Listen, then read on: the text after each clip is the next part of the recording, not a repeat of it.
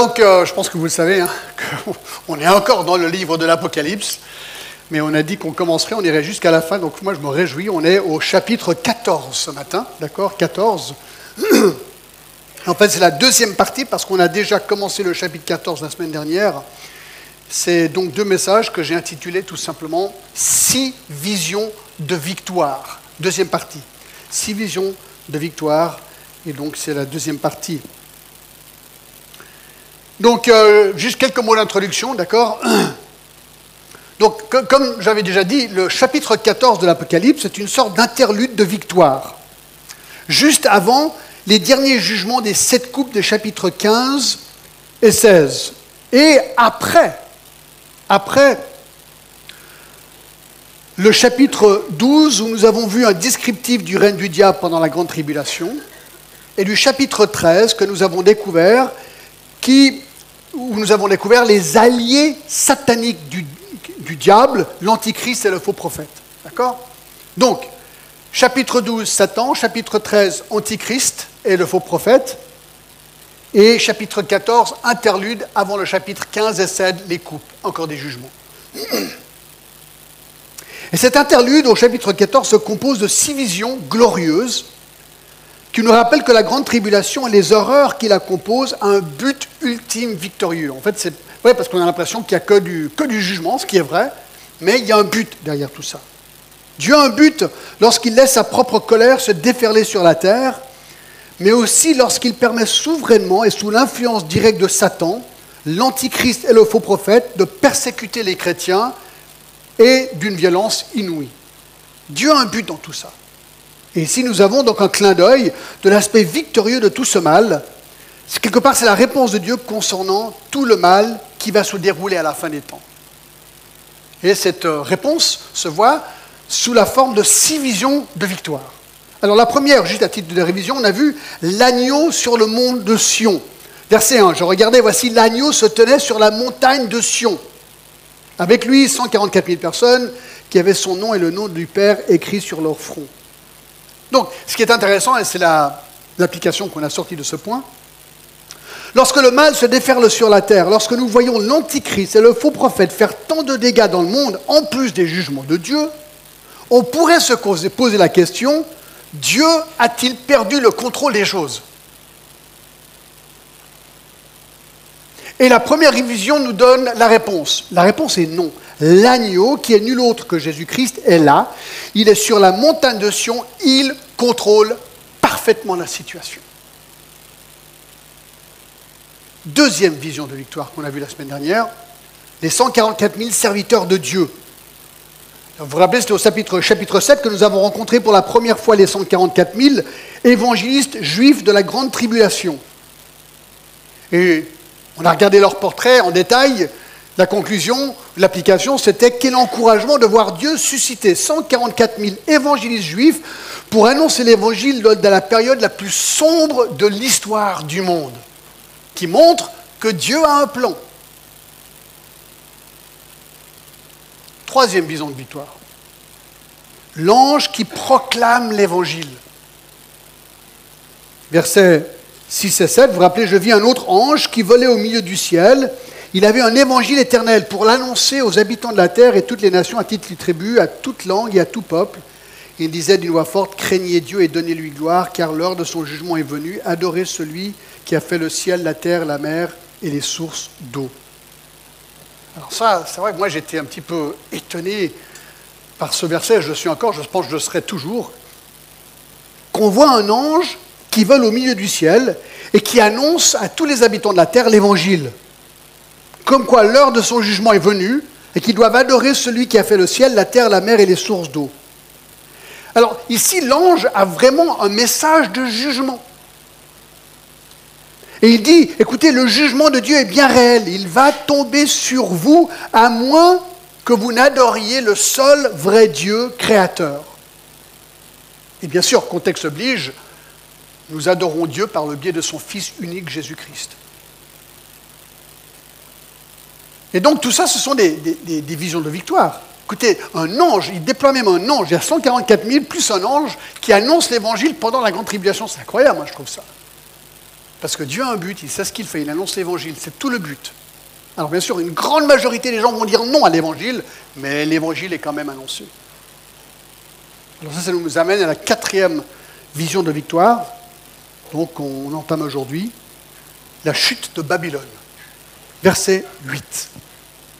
Un autre second ange suivit en disant, Elle est tombée, elle est tombée, Babylone la grande, qui a abreuvé toutes les nations du vin de la fureur de sa débauche. Alors le verset 8 est intéressant, car il nous dit que Jean voit donc encore un autre ange qui apparaît avec une annonce très particulière. L'ange juste avant, au verset 6, était apparu afin d'annoncer l'évangile, alors jugement et évangile bien sûr, mais cet ange-ci apparaît avec une mission, celui d'annoncer une très très mauvaise nouvelle. Elle est tombée, elle est tombée, Babylone la Grande, qui a approuvé toutes les nations du vin de la fureur de sa débauche. Alors il y a plusieurs choses à noter ici. Babylone est tombée répétée deux fois. Je ne sais pas si vous avez noté. La répétition souligne la finalité, la certitude de la chose. Sa chute et son jugement sont certains. Tellement certains que dans l'original, la chute est décrite comme ayant déjà eu lieu. Écoutez, l'empire de l'Antichrist un peu comme celui de Daesh dernièrement, ça m'a fait penser à Daesh, eh bien, tombera de manière certaine. Et voilà le choc. Moi, je me rappelle bien, je ne sais pas si vous étiez comme moi, quand Daesh a grandi, et quand elle avait pris une partie de la Syrie, une partie de l'Irak, moi, honnêtement, je me suis dit, euh, aïe, aïe, aïe, aïe, aïe, ils grandissent, c'est la terreur partout, et honnêtement, humainement, j'ai eu un petit peu peur. Je me suis dit, Là, comment on va les stopper, ces gens-là? Comment on va les stopper? Et euh, je me suis dit, voilà, ils ont conquis une partie du Moyen-Orient, la carte du monde a changé de manière permanente, le danger semble de plus en plus accru. Qui aurait pu imaginer, quand on voyait cette carte de Daesh dans le Moyen-Orient, que Daesh allait terminer être détruit juste il y a une ou deux semaines de cela? C'était la fin de Daesh. Moi, je suis un petit peu encore bouche bée de dire que Daesh n'existe plus, donc formellement, d'accord, en tant que, comme, ils l'ont défini autrefois. Eh bien, c'est un peu pareil avec ce royaume, ce royaume de l'Antichrist. Personne n'aurait pu imaginer sa chute. Jamais de la vie. Dans, dans, dans Apocalypse 13 verset 4, ils adorèrent le dragon parce qu'il avait donné l'autorité à la bête, ils adorèrent la bête en disant qui est semblable à la bête et qui peut combattre contre elle? Donc lorsque l'antichrist et le faux prophète seront là, qui seront eux infusés par Satan, ce sera, une sorte de royaume planétaire de terreur. Les gens vont se dire, ben voilà, voilà, voilà la nouvelle donne de la terre, qui peut combattre contre lui? Le verset 8 nous donne la réponse. elle est tombée. Alors vous dites, ouais, mais John, tu es en train de faire un parallèle. Babylone, c'est qui? Parlons-en maintenant. D'accord? Alors, le verset 8 parle de Babylone comme étant tombée, mais aussi comme étant grande. Alors, qui est Babylone ici? Alors, il y a plusieurs options. Premièrement, certains disent que c'est la ville antique de Babylone. Ce serait donc une référence à la ville de Babylone, celle de l'Antiquité, celle de Nebuchadnezzar, où habitait le prophète Daniel. Alors il n'est pas impossible que l'Antichrist, lorsqu'il sera sur Terre, décide d'y faire sa capitale. Alors le seul problème, c'est qu'aujourd'hui, c'est une ville en ruine. Alors c'est peu probable, mais ce n'est pas impossible. Donc ce serait une option, d'accord? Lorsqu'il dit que Babylone va tomber, c'est la ville de Babylone. Le problème, c'est qu'elle est déjà tombée. Alors il faudrait qu'elle soit remontée pour retomber. Deuxième option, la ville de Rome. La ville de Rome. Il y a de l'évidence que lors du premier siècle, certains se référaient à Rome par le nom de Babylone. Si vous allez avec moi dans 1 Pierre 5, dans 1 Pierre 5, versets 13 à 14, Pierre écrit ceci L'élu, parlant de lui, qui est à Babylone, vous salue, ainsi que Marc, mon fils. Verset 13, 1 Pierre 5, 13 à 14. Donc, Pierre écrit cette lettre et il envoie des salutations de Babylone, inclus celle de Marc, puisque c'est Marc qui, écrit en fait, c'est Pierre dicte, Marc écrit. Mais le problème, c'est que la plupart des commentateurs pensent que Pierre utilisait le nom de Babylone comme un code secret pour éviter qu'on le débusque. En fait, ni Pierre ni Marc n'ont jamais été à la ville géographique de Babylone, mais nous savons qu'ils ont été à Rome. La plupart des commentateurs pensent que dans 1 Pierre 5, Babylone est en fait une référence à Rome, une ville parallèle à la Babylone ou à Babylone dans sa corruption, et c'est pour ça que le lien est fait. Donc il n'est pas impossible, ici dans Apocalypse 14 et le verset 8, que Jean fait pareil. Jean utilise le nom Babylone pour décrire en fait Rome. C'est une possibilité. Mais il y a une troisième option. Et cette troisième option, c'est le nouvel empire romain de l'Antichrist. Et moi, j'ai envie de dire que ça, j'ai envie de le lire au contexte. Ça collerait premièrement avec Daniel 2 et 7, où le quatrième royaume décrit dans ces, contextes, dans ces textes est le nouvel empire romain, approximatif, approximatif à celui du passé dans sa géographie, qui sera l'empire mené par l'Antichrist. On a déjà parlé tout ça. Ce serait une sorte de nouvel empire romain et en fait, Babylone représenterait le royaume maléfique de l'Antichrist ici. Alors, reculons un petit peu. Le mot Babylone est intéressant. Rappelez-vous que lorsque nous avons étudié la Genèse, que la ville de Babylone, construite par Nimrod, Nimrod et symbolisée par la tour de Babel dans Genèse 11, était l'épicentre des fausses religions de l'Antiquité. Dans Genèse 11, c'est ce qu'on voit. Genèse 11, toute la terre avait une seule langue et le même mot. Comme ils étaient partis de l'Orient, ils trouvèrent une plaine au pays de Chinéar où ils habitèrent. Ils se dirent l'un à l'autre Allons, faisons des briques, cuisons-les au feu. Et la, leur brique leur servit de pierre et le bitume leur servit de ciment. Et dirent encore Allons, bâtissons une ville et une tour dont le sommet touche au ciel et faisons-nous un nom afin que nous soyons pas dispersés sur la face de toute la terre. Bref, ici on avait vu à l'époque que c'était vraiment une sorte de religion humaine qu'ils étaient en train de construire pour atteindre Dieu à leur manière. Et la tour de Babel était une ziggourate. C'était le centre de l'idolâtrie du monde. Et Dieu, vous vous rappelez, les a jugés en confondant leur langue et en les éparpillant dans le monde entier. Chapitre 11, versets 5 à 9. Alors ces gens, qu'est-ce qu'ils ont fait? Ben, Quand ils sont partis dans le monde entier, éparpillés par Dieu, ils ont pris avec eux leurs fausses religions et les ont répandues. De ce fait, l'idolâtrie et les fausses religions se sont aujourd'hui répandues dans le monde entier. Tout a commencé là, dans Genèse 11. Et cela explique pourquoi aujourd'hui encore, il y a tellement de religions idolâtres dans le monde. Et le premier prix, ça c'est sûr, revient à l'Inde et à l'hindouisme qui, selon Wikipédia, contient 33 millions de dieux. Ça fait un paquet de dieux, je trouve. 33 millions. J'ai même regardé un documentaire, chaque famille a son propre dieu en fait. Donc tout ça, ça a commencé dans la ville de Babylonie, dans Genèse 11. Et donc cette ville de Babylone a continué d'exister après la tour de Babel, mais pas pour longtemps. La cruauté extrême de l'empire babylonien a fait que Dieu a décidé de les juger. Et dans Ésaïe 47, verset 11, alors on sait que le contexte c'est Babylone parce que le verset 1 dit Ésaïe 47, 1 Descends et assieds-toi dans la poussière vierge ville de Babylone. Verset 11 Le malheur viendra sur toi sans que tu envoies l'aurore, la calamité tombera sur toi sans que tu puisses la conjurer, et la ruine fondra sur toi tout à coup à l'improviste. Donc Ésaïe prédit la chute pure et simple de Babylone. Et Ésaïe 47 annonce sa destruction. Et l'histoire nous révèle que c'est exactement ce qui s'est passé. L'empire babylonien est tombé soudainement et brutalement aux Perses sous Cyrus le Grand en 539 avant Jésus-Christ. Plus tard, sous Darius, les Babyloniens ont tenté de se rebeller contre les Perses, mais ont échoué et l'ont payé très cher. Les Babyloniens ont eux-mêmes décidé, écoutez bien, d'étrangler beaucoup de leurs femmes et leurs enfants afin d'éviter que ceux-ci meurent de faim ou qu'ils ne soient pris, emportés comme esclaves par les Perses. Et après que la ville de Babylone fut prise, Hérodotus dit que les portes de la ville furent démolies et que plus de 3000 des citoyens de premier plan furent empalés sur les murs de la ville. Babylone fut totalement détruite, exactement comme Ésaïe l'a prophétisé. Alors maintenant, avançons 2500 ans dans l'histoire. Babylone aujourd'hui. Aujourd'hui.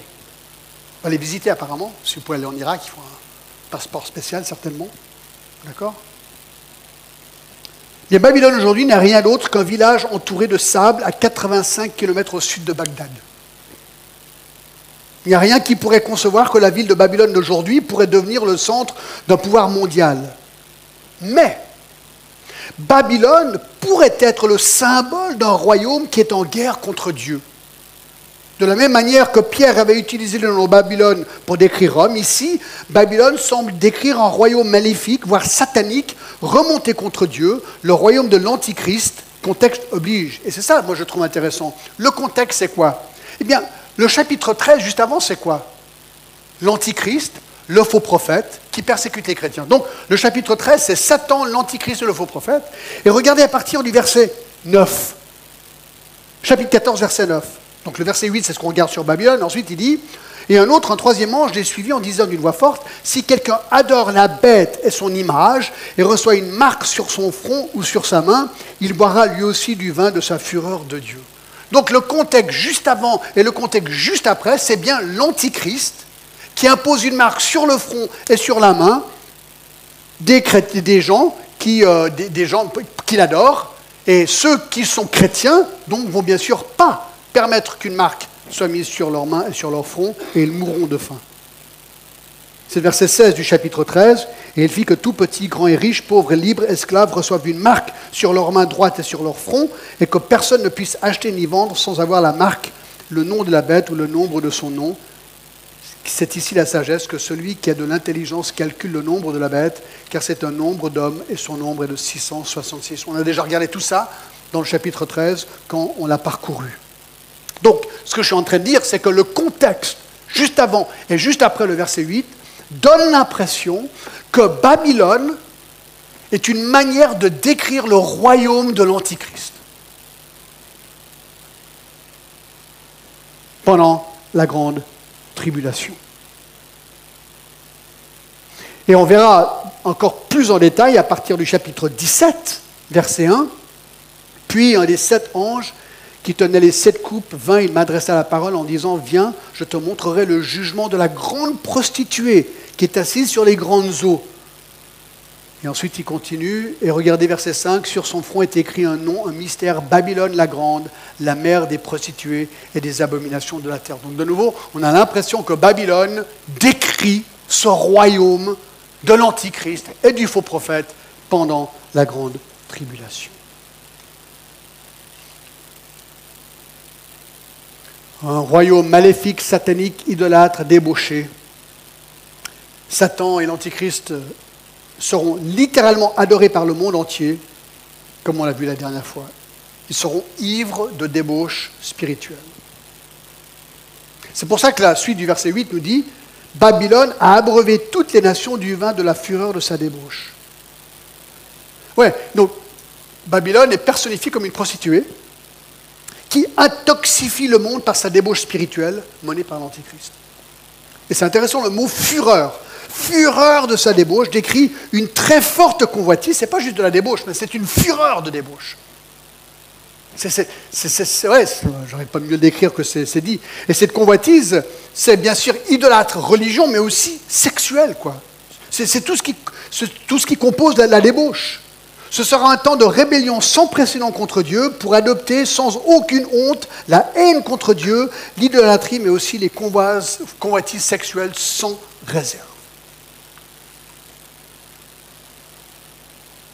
Alors bien sûr que si, alors nous on pense, moi c'est mon opinion, qu'on sera enlevé, donc les chrétiens seront enlevés avant cette période de la grande tribulation, donc je ne pense pas que nous on y sera, ça c'est mon opinion personnelle, par contre, beaucoup de, des gens vont se convertir lors de la grande tribulation. Eux feront partie de cela. D'accord? Alors, ils pourraient se dire waouh, est-ce que Babylone ou ce royaume de l'Antichrist va vraiment être jugé par Dieu? Un peu comme aujourd'hui. Moi, des fois, je me dis ça. Je sais pas, moi, je, vois les lois qui sont passées dans les pays sur l'avortement. Mais il y, a des lois qui sont complètement dingues aujourd'hui. Tu dis, mais jusqu'à quand est-ce que Dieu va, permettre les abominations qu'on voit autour de nous dans les pays, surtout occidentaux. C'est incroyable. un laxisme moral, sexuel. Mais c'est incroyable. Mais, jusqu'à quand Dieu? Je pense vous aussi, non? Et on pourrait se dire, bon, ben, Dieu, Dieu, il fait rien, il ne bouge pas. C'est l'impression qu'on a. Mais, ce verset nous dit bien, elle est tombée, elle est tombée Babylone la Grande. Et c'est intéressant, parce qu'il est en train, Jean est en train de parler de quelque chose dans l'avenir, mais il l'écrit dans le passé. Donc c'est tellement certain que Babylone va tomber que c'est déjà un acquis lorsqu'il écrit. Ben, ce n'est pas différent que dans Matthieu 24. Écoutez, verset 36. Les gens disent, ouais, mais est-ce que Jésus va vraiment revenir? Jésus répond ceci dans Matthieu 24, 36. Pour ce qui est du jour et de l'heure, personne ne le sait, ni les anges des cieux, ni le Fils, mais le Père seul. Donc il dit, je ne vais pas vous donner une date. D'accord Jésus était Dieu incarné, mais il a mis de côté pendant un temps certains de ses prérogatives divines. Donc ici, que le Père sait la date exacte de son retour. Mais regardez ce qu'il dit au verset 37. Ce qui arriva au temps de Noé arrivera de la même à l'avènement du Fils de l'homme. Est-ce que vous croyez qu'avant le déluge, les gens se disaient, tiens, je me demande si vraiment le monde va être emporté par un déluge planétaire. Alors, Noé disait, ouais, écoutez, je suis en train de construire un bateau, les gars, parce qu'il y a un déluge. Et, là, la Suisse, elle va être couverte d'eau jusqu'au haut du Cervin. Vous dites, mais il est malade, le mec, ou quoi? Il, est con, il a perdu les pédales. C'est comme ça qu'on dit? On perd les pédales, c'est ça? Non, mais Noé, écoute, tu devrais aller dans un asile, là. Tu as vraiment un problème. Tu construis un monstre bateau dans ton jardin et tu dis qu'il va y avoir une inondation. Non, mais arrête Quel est ce que Jésus dit?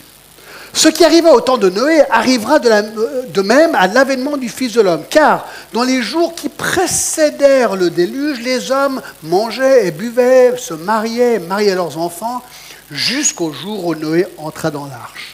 Et ils ne se doutèrent de rien jusqu'à ce que le déluge vienne et les emporte. Quoi? Tous. Il en sera de même à l'avènement du Fils de l'homme. Écoutez, ça devrait être pour nous un immense encouragement. Dieu tient ses promesses.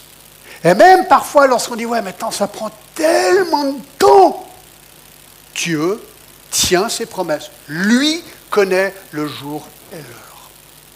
Nous pas. Donc, est-ce que le monde a été détruit par un déluge? Oui. Donc ça c'est sûr. Est-ce que Jésus va revenir et est-ce que Babylone va être détruite? Oui. Quand? Ça j'en sais rien. Mais c'est une certitude. C'est une certitude. Et c'est tout le but de ce verset 8. Donc, Babylone, l'empire de l'Antichrist, est débauché et contamine les autres nations par le vin de la fureur de sa débauche.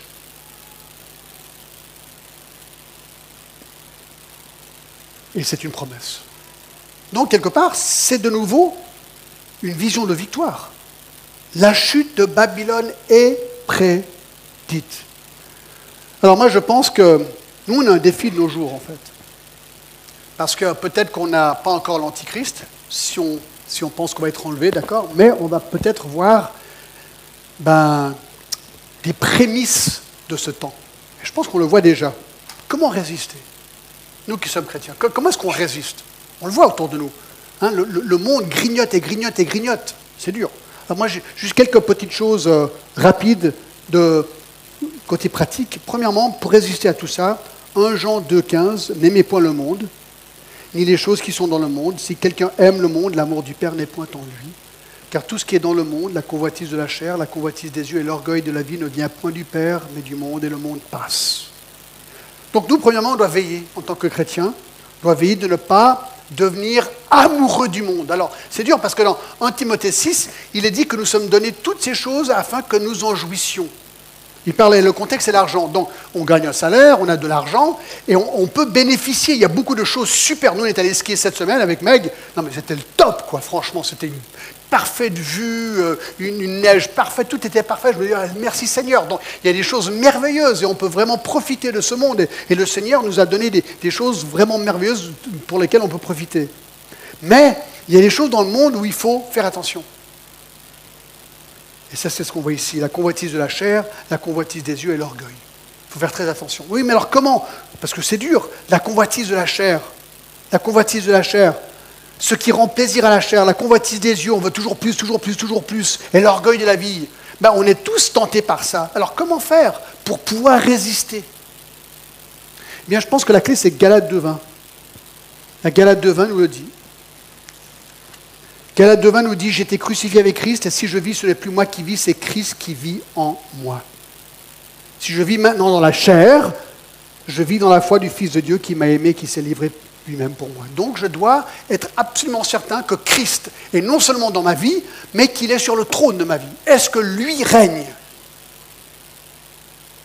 Est-ce que la parole de Dieu, et ça c'est vraiment le troisième point, la parole de Dieu, Christ doit régner en moi, mais écoutez encore le psaume 119, le psaume 119,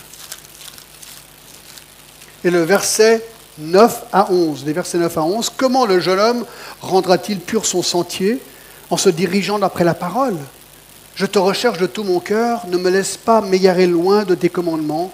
Je serre ta parole dans mon cœur afin de ne pas pécher contre toi. Écoutez, c'est ça la clé, mes amis. Nous devons être conscients des leurs du monde. Nous devons être sûrs que Christ est en moi et qu'il règne, il est sur le trône de ma vie. Et ensuite, je dois, en fait, j'ai envie de me gaver de la parole de Dieu parce que c'est la parole de Dieu qui va m'aider à résister. C'est ce qu'il dit ici. Comment le jeune homme rendra-t-il son, pur son sentier en se dirigeant d'après la parole? Je serre ta parole dans mon cœur afin de ne pas pécher contre toi. Écoutez, il n'y a pas 36 solutions ici. Je dois me remplir de la parole de Dieu. Et là, on a tous les outils aujourd'hui. Avec votre iPhone, pouvez-vous écouter des messages en allant au travail? Il y a tellement de manières d'être rempli de la parole de Dieu. Est-ce qu'on est devenu paresseux, en fait? Et finalement, Thessaloniciens 4, 2 à 5, je trouve intéressant. En Thessaloniciens 4, 2 à 5, vous avez en effet quel précepte nous vous avons donné de la part du Seigneur, c'est que Dieu veut, c'est votre sanctification c'est que vous vous absteniez de la débauche, c'est que chacun de vous sache posséder son corps dans la sainteté et dans l'honnêteté, sans vous livrer à une convoitise passionnée comme font les païens qui ne connaissent pas Dieu. Voilà, donc le Seigneur nous a donné tous les outils pour pouvoir résister à ce monde. Et je pense que plus on s'approche de ce temps, plus ça va être difficile. Moi, je vois avec Internet, vous savez, on a accès à des choses en quelques clics aujourd'hui qu'il y, a 20 ans en arrière, on n'avait pas. Et tout ça, ça peut vraiment, vraiment, vraiment être un problème pour des chrétiens. Donc quelque part, on doit être conscient et on doit faire l'effort et se dire, bon, qu'est-ce que je veux vraiment dans ma vie en fait? Est-ce que je veux vraiment que Christ soit le Seigneur absolu et total de ma vie? Donc, six visions de victoire. Numéro un, l'agneau sur le mont Sion. Deuxièmement, les 144 000 serviteurs de Dieu. Troisièmement, l'ange qui proclame l'évangile. Quatrième, la chute de Babylone. Cinq.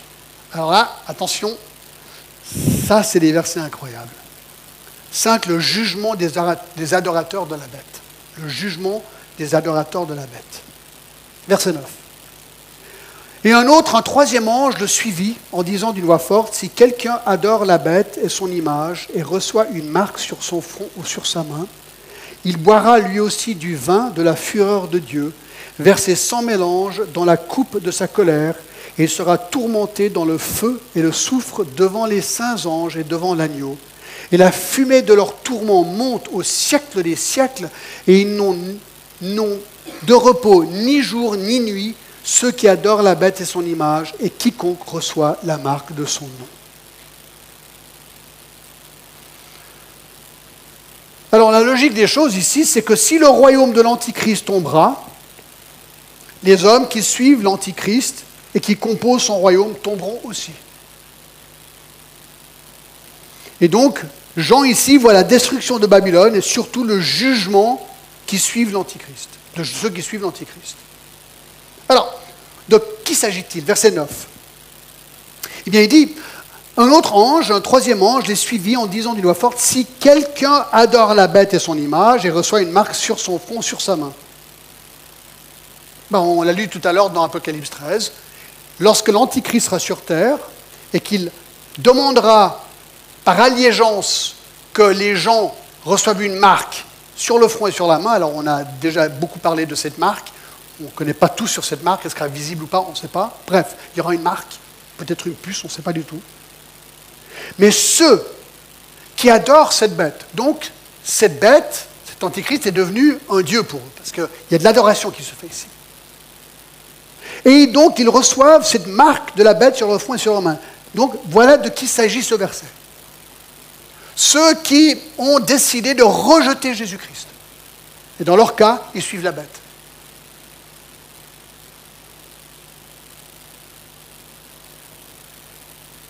Alors qu'est-ce qui est réservé pour ceux-là? Mais il le dit très clairement au verset 10.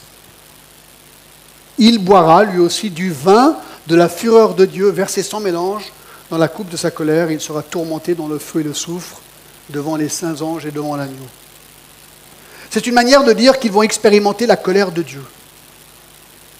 Ceci veut dire que la colère de Dieu va être répandue sans réserve. Et ce qui est incroyable, hein, c'est qu'on est, est au chapitre 14 ici. Et on a déjà vu la colère de Dieu être répandue sur la terre. Malgré tous les avertissements de Dieu, malgré les jugements déjà déversés sur la terre par Dieu lui-même, dans les chapitres précédents, ces gens refusent de venir à Christ et insistent d'adorer l'Antichrist. Ceux-là seront purement et simplement jugés. Comment? Bah, C'est ce qu'il dit au verset 10, il sera tourmenté dans le feu et le soufre devant les saints anges et devant l'agneau. Alors le mot tourmenté décrit une infliction sans fin, une douleur insupportable. C'est le même mot hein, qu'on voit dans Luc 16. C'est l'histoire de l'homme riche et Abraham, et il est dit dans Luc 16, 23, dans le séjour des morts, il leva les yeux et tandis qu'il était en proie au tourment, il vit de loin Abraham et Lazare dans son sein.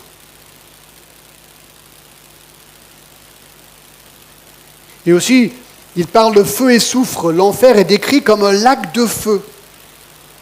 Dans Apocalypse 19, alors écoutez, là ce qu'on va voir maintenant, c'est vraiment pas joyeux, mais ça fait partie de l'enseignement de la Bible. Apocalypse 19, 20, et la bête fut prise, et avec elle le faux prophète, qui avait fait devant elle des prodiges par lesquels il était séduit ceux qui avaient pris la marque de la bête et adoré son image. Ils furent tous deux jetés vivants dans l'étang ardent de feu et de soufre. Donc l'enfer est, décrit comme ce feu ardent de soufre.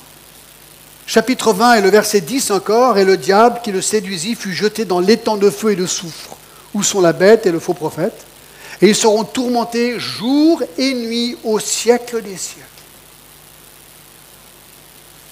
21.8 encore nous dit, mais pour les lâches, les incrédules, les abominables, les meurtriers, les débauchés, les magiciens, les idolâtres, et tous les menteurs, leur part sera dans l'étang ardent de feu et de soufre, ce qui est la seconde mort.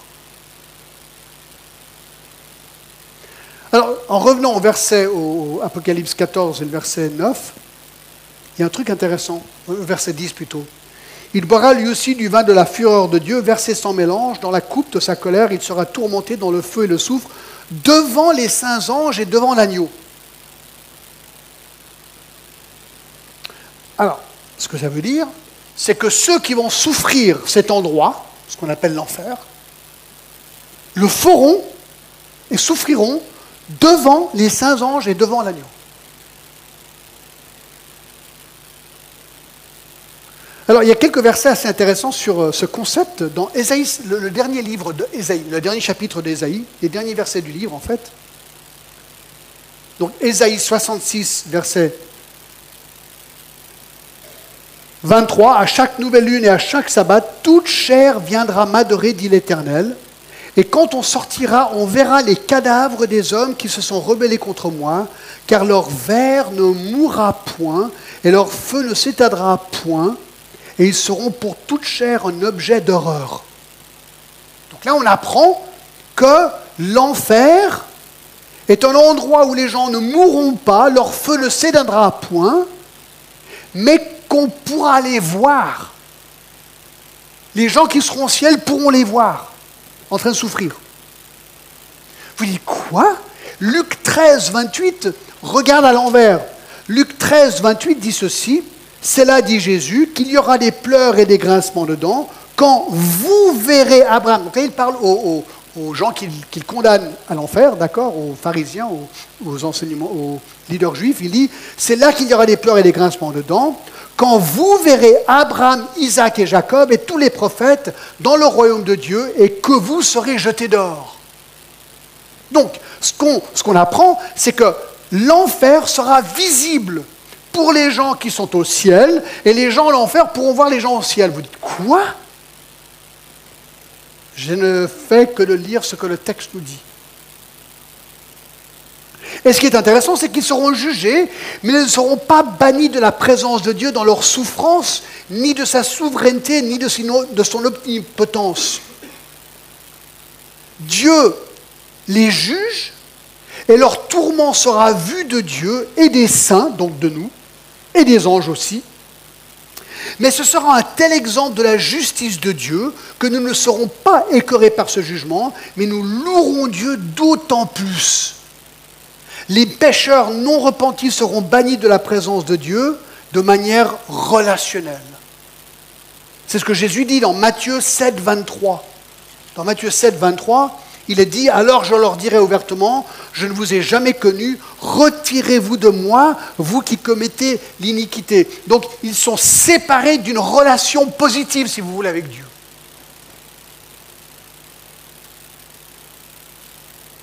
Et dans Apocalypse 14, 11, il est dit qu'en plus, ils n'auront ni repos, non, allez voir, ce n'est pas le verset 11, euh, verset, oui, 11, et la fumée de leur tourment montait au siècle des siècles, et ils n'ont de repos ni jour ni nuit, ceux qui adorent la bête et son image, et quiconque reçoit la marque de son nom.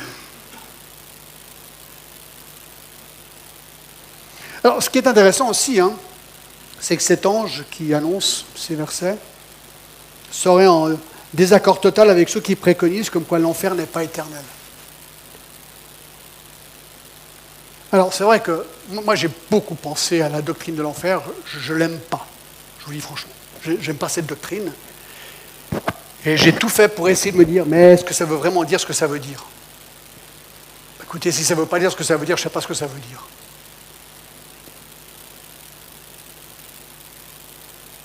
Hum l'éternité de l'enfer, qu'on l'aime ou qu'on l'aime pas, est ce que la Bible enseigne. Cet endroit, en fait, s'appelle la gêne. Dans Apocalypse 20, 15,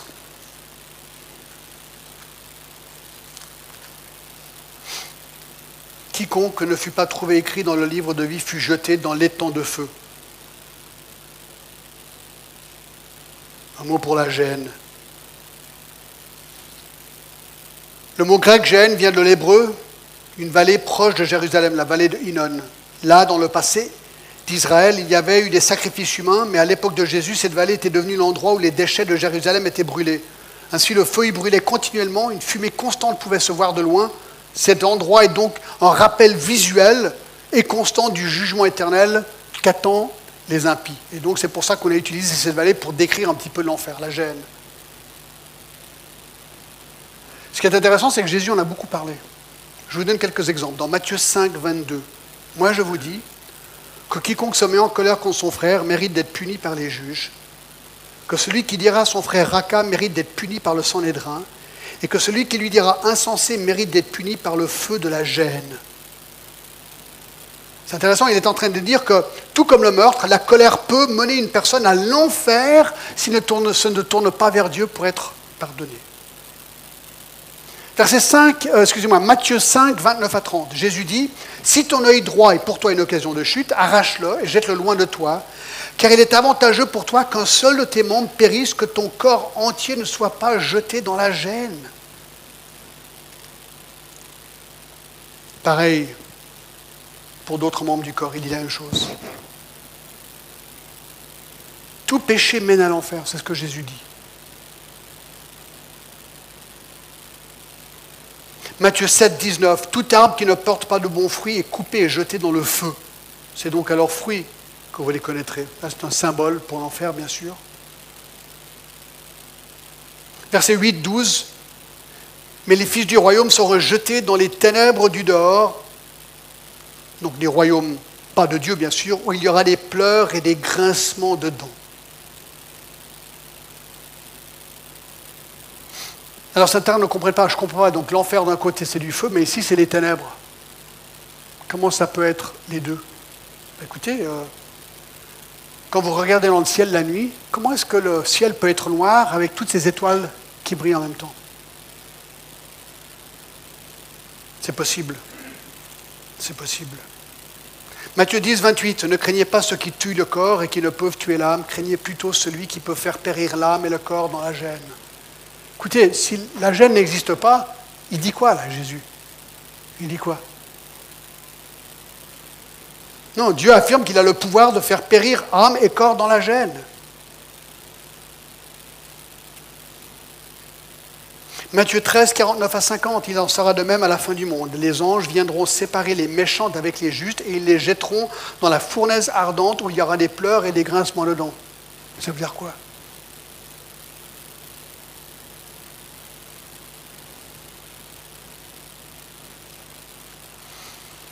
Matthieu 25, 41. Ensuite, il dira à ceux qui seront à sa gauche Retirez-vous de moi, maudit, allez dans le feu éternel qui a été préparé pour le diable et pour ses anges. Alors, je pense que les gens n'auront pas trop de, peine à se dire Ouais, bon, pour le diable, ça, je comprends qu'il pourrait y avoir un enfer. Pour le diable, ok. Pour l'antéchrist, ok. Pour le faux prophète, ok. Mais pour les autres, les gens, ben, c'est ce qu'il dit ici Allez, allez dans le feu éternel qui été préparé pour le diable et ses anges. Donc, Qu'est-ce qu'on fait avec ça? Et peut-être, pour moi, la, clé de tout ça, c'est Matthieu 25. 25, 46, qui dit quoi? 25, 46 nous dit Et ceux-ci iront au châtiment éternel, mais les justes à la vie éternelle. Alors certains diront Oui, mais le mot éternel ici ne veut pas dire éternel, donc sans fin, mais perpétuel, ou une longue période de temps. Ça peut être le cas. Ça peut être le cas. Mais, regardez ce qu'il dit ce verset. Et ceux-ci auront châtiment éternel et les justes à la vie éternelle. Alors prenons la deuxième partie du verset. Vous dites à n'importe quel chrétien, est-ce que tu penses que les justes, donc ceux qui sont chrétiens, pardonnés par Jésus-Christ, ont la vie éternelle? Tout le monde va répondre oui. Oui, mais alors ça veut dire quoi éternel? Est-ce qu'il y a une fin à cette vie ou pas? Probablement pas. Alors pour savoir, il faut aller à Jean 17, 3, qui nous explique la vie éternelle.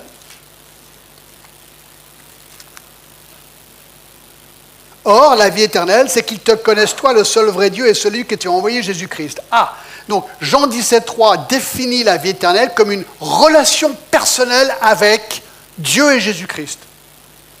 Elle dure combien de temps cette relation? Dieu, il est éternel, on est d'accord.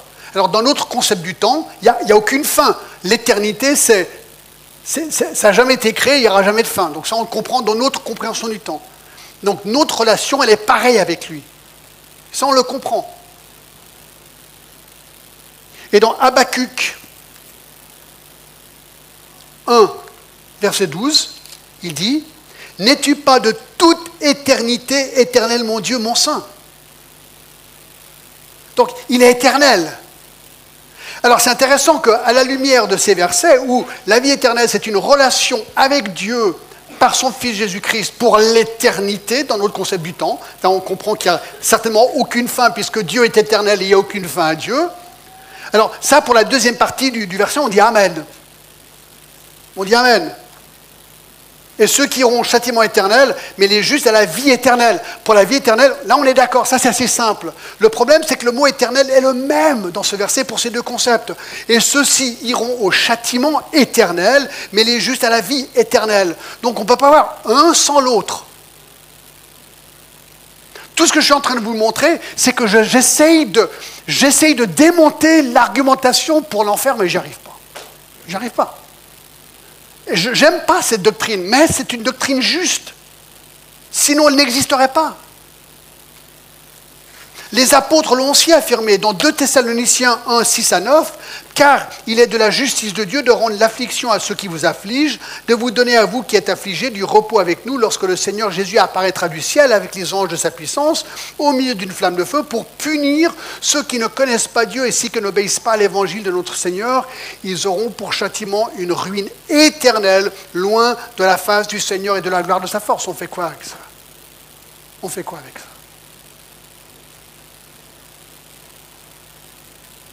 Donc, j'ai été très vite, mais la doctrine de la gêne, de l'enfer, est une doctrine pleinement biblique, d'un bout à l'autre. Alors, ce n'est pas surprenant que dans l'histoire et de nos jours, la plupart des gens rejettent cette doctrine comme étant fausse, dépassée, moyenâgeuse, mensongère, farfelue. Et, c'est intéressant que c'était la, la tactique de Satan dans le jardin d'Éden auprès d'Ève, après que Dieu lui avait expressément dit sans équivoque que son péché la ferait mourir, dans 2.17, Satan lui dit, mais non, vous ne mourrez pas. C'est exactement cette doctrine. Tu vas mourir si tu prends de ce fruit. Mais non, ma petite. Mais non, prends. Il n'y a aucune conséquence de ton péché. Prends. Alors qu'est-ce qu'elle a fait? Ting Elle a donné à son mari. Non, voyez-vous, la mort et les peines éternelles, on, veut faire passer ça comme une illusion, mais, c'est du faux. Bien sûr. La tactique de Satan, elle est, est vraiment bonne, là.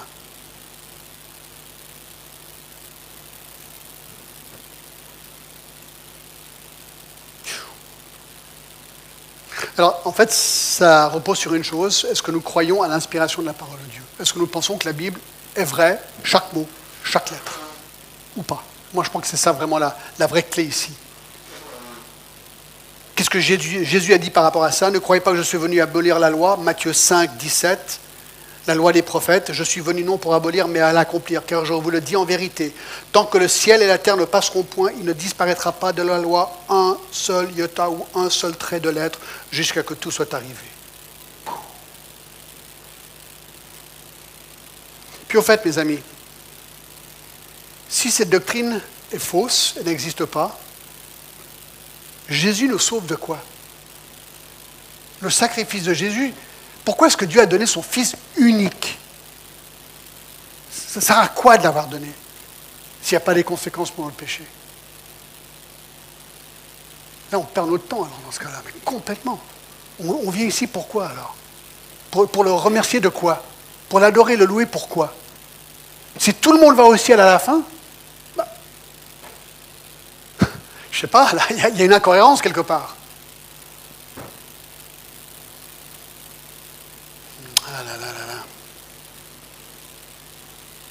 Regardez verset 14, je vais juste lire, hein, c'est tellement clair. C'est là, il y a une sorte de, discussion dans le ciel.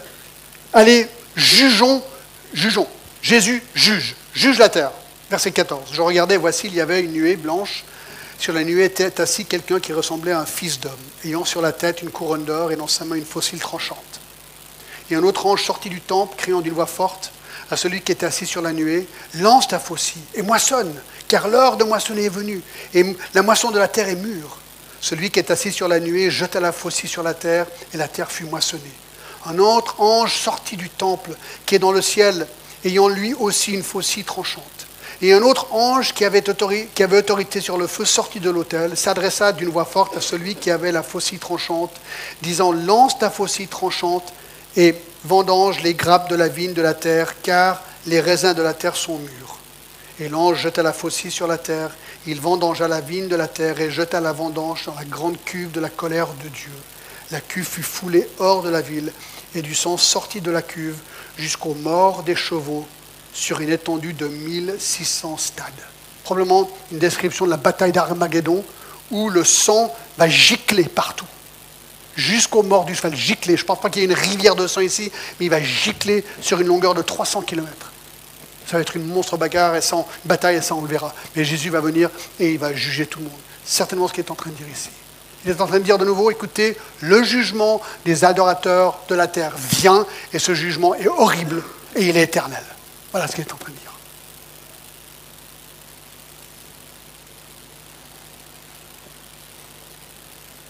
Et là, on arrive au dernier point.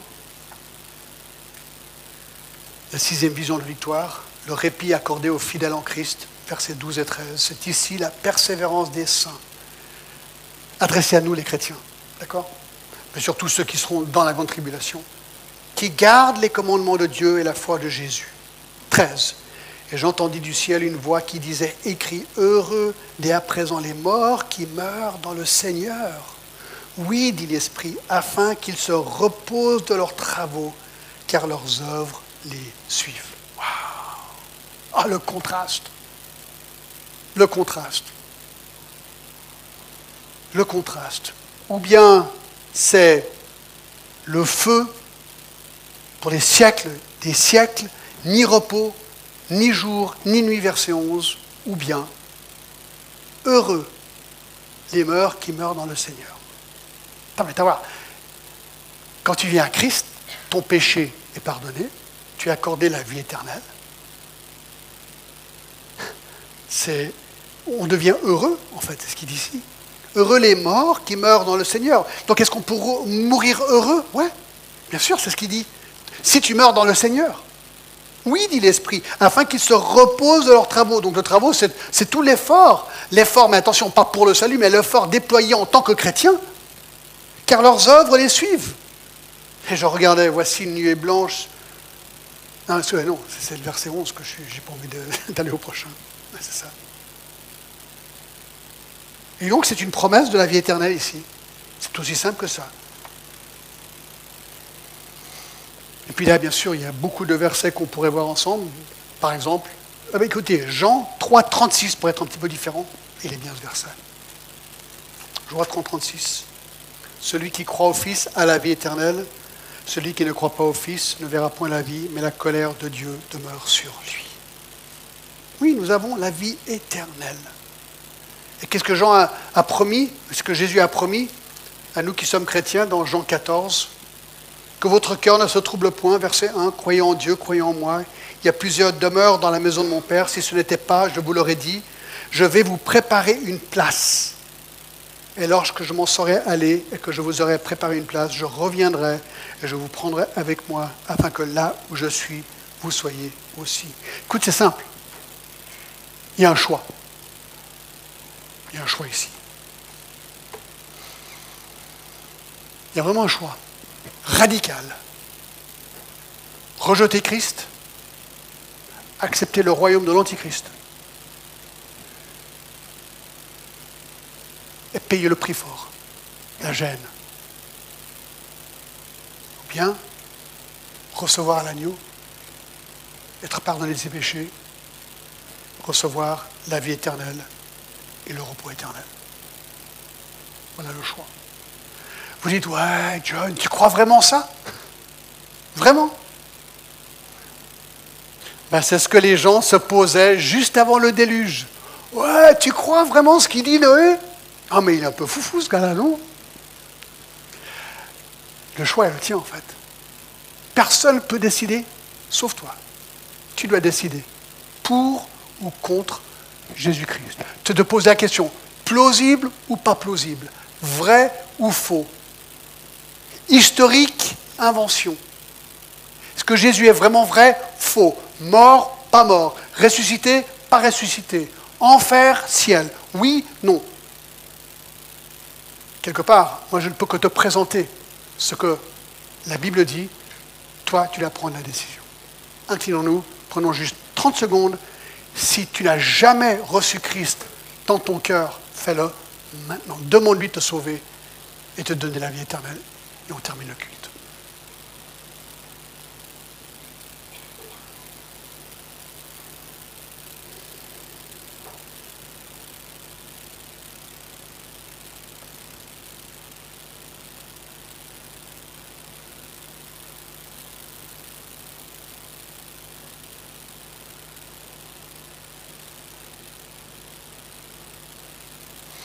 Seigneur, merci pour euh, ce chapitre qui peut paraître un peu troublant. Mais en même temps, Seigneur, nous voyons ta justice parfaite être déployée ici.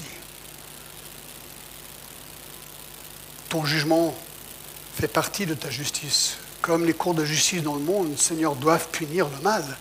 Sinon, ce serait le chaos dans la société. c'est juste de punir le mal. Et c'est juste de récompenser le bien. Et là, c'est ce qu'on voit ici.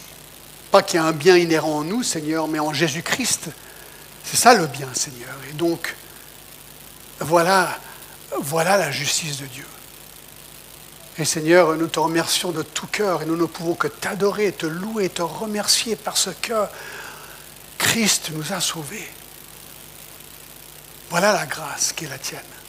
Malgré mon péché, Seigneur, tu m'as sauvé. Et donc je te prie que si quelqu'un ici, jeune ou moins jeune, ne connaît pas encore Christ, qu'aujourd'hui soit le jour J, Seigneur. Travaille dans leur cœur. Fais ton œuvre. Et nous te remercions au nom de Jésus. Amen.